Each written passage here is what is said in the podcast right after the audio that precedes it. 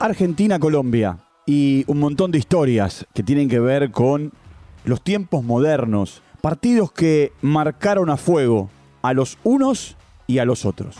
Walter Zafarian presenta Footbox Argentina, un podcast exclusivo de Footbox. Bienvenidos como siempre, estamos comenzando un nuevo capítulo, un nuevo episodio aquí en eh, Footbox Argentina dentro de la plataforma de podcast Footbox. Llegamos a nuestro episodio número 137 y por supuesto no podemos escaparle a lo que tiene que ver con la actualidad, que es Argentina-Colombia, Colombia-Argentina.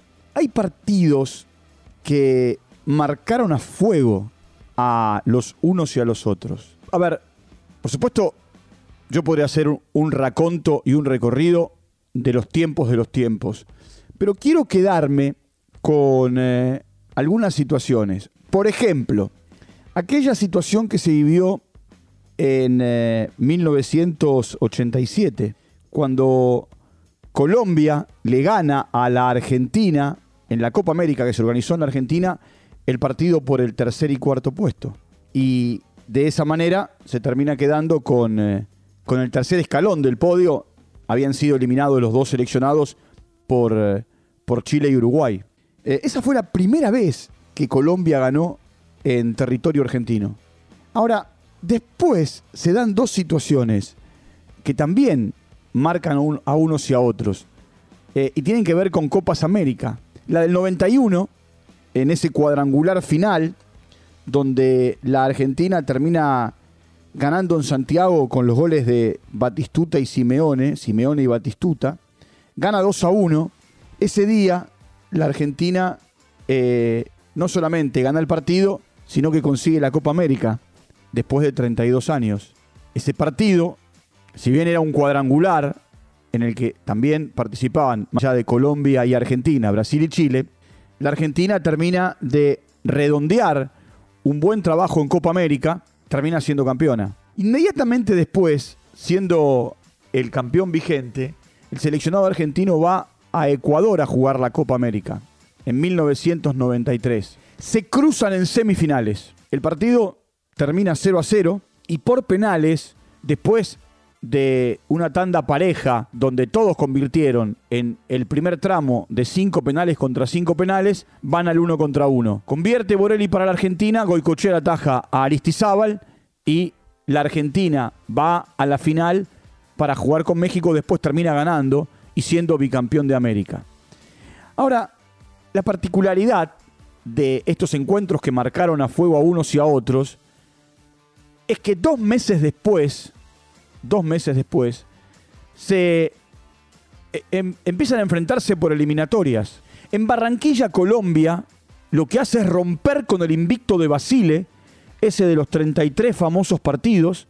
La Argentina ese día pierde 2 a 1, pero el golpe de efecto lo da el 5 de septiembre del 93. En la cancha de River, con eh, un amigo como Oscar Córdoba como protagonista, hoy siendo parte de Footbox en Colombia.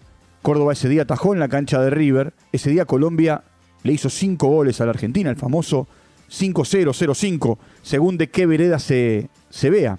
Y esa fue la segunda victoria colombiana en suelo argentino y después nunca más pudo ganar, ni siquiera un partido amistoso.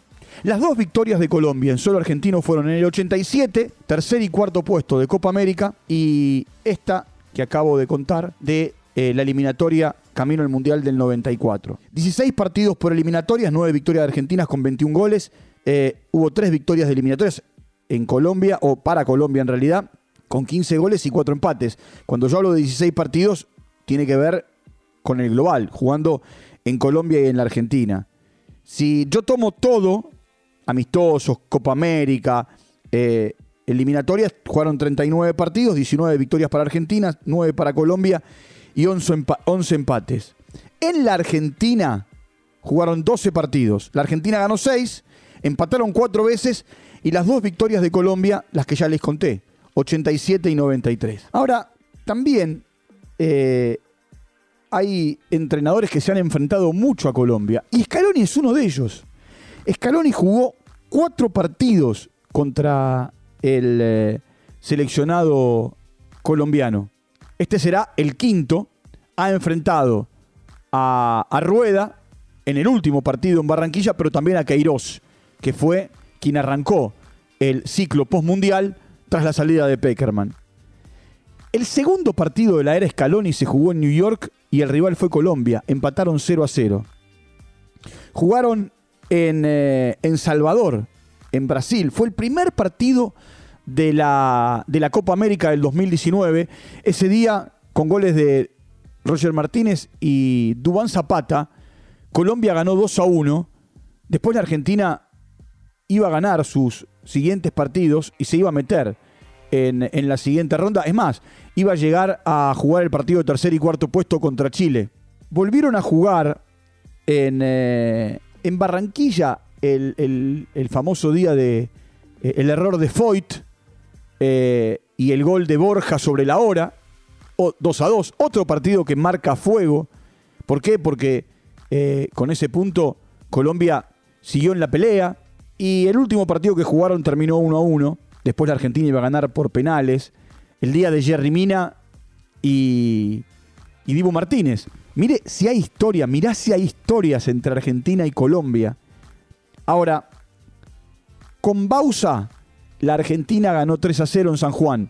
Y ese partido marcó, ni para colombianos ni para argentinos dentro de la cancha, marcó un quiebre entre la prensa y el seleccionado, a partir de lo que alguien dijo de la Bessi, y dejaron de hablar por un tiempo los jugadores argentinos con la prensa.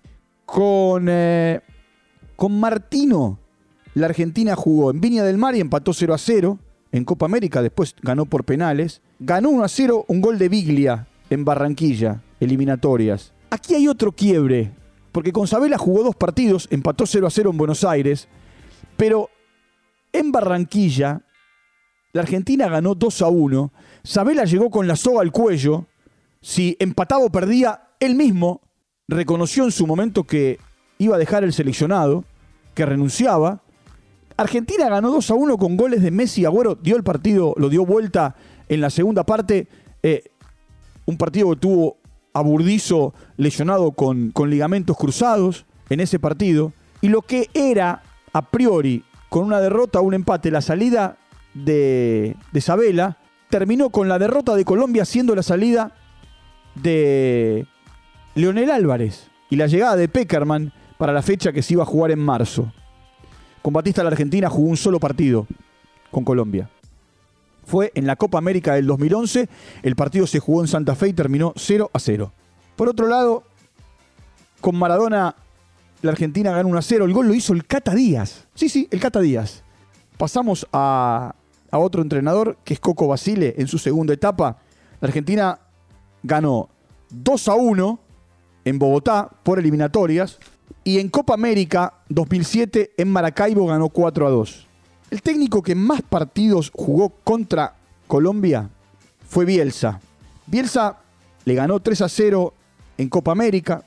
Tevez, la historia de Lucho González y, Sorín con los goles. Después en Miami, Colombia en un amistoso ganó 2 a 0. En La Serena, en el torneo preolímpico, la Argentina ganó 4 a 2. Empataron 1 a 1 en Barranquilla. Crespo hizo el gol de la Argentina. En la eliminatoria jugada en Buenos Aires, Kili González, Piojo López y Crespo marcaron para la Argentina.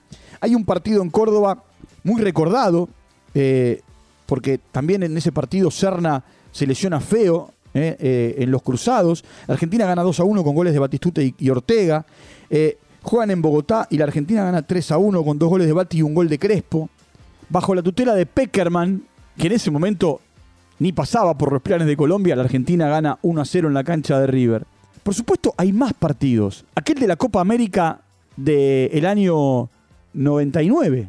Y bueno, toda la situación de los penales, de los penales cerrados. Argentina y, Col y Colombia, más allá de los partidos y de los entrenadores han tenido un montón de historias como les estoy contando que han dejado una marca o en esas eliminatorias o en los partidos de Copa América o como le conté la historia de Serna en Córdoba tuvo una historia con, con eh, Bianchi en su momento y el cuerpo médico del seleccionado argentino ya venía de una puja con los seleccionados juveniles eh, esa, esa situación eh, siempre han tenido y han dejado una huella en cuanto a, a lo que han jugado. Por supuesto, un montón de jugadores argentinos han dejado su marca en Colombia. Quizá Alfredo Di Stefano sea el más importante, que de allí se fue al Real Madrid. Eh, y un montón de jugadores colombianos en los últimos 30 años han dejado su marca, su marca fuerte en el fútbol argentino. Córdoba, Bermúdez, Serna, Yepes, eh, el otro Córdoba, Iván Ramiro, y así yo podría seguir. Por eso, cada vez que juegan Argentina y Colombia, eh, historias para contar. Y aquí en Footbox Argentina, en la previa del partido, el día del partido, no queríamos dejar pasar por alto todas estas situaciones, circunstancias que se dieron con un seleccionado y, con el otro en, los tiempos modernos. Mire, no, mirá, podría ir a los tiempos de Pasarela, podría ir a los tiempos de Bilardo, de Menotti. De hecho, eh, tanto Bilardo como Menotti se han enfrentado a Colombia.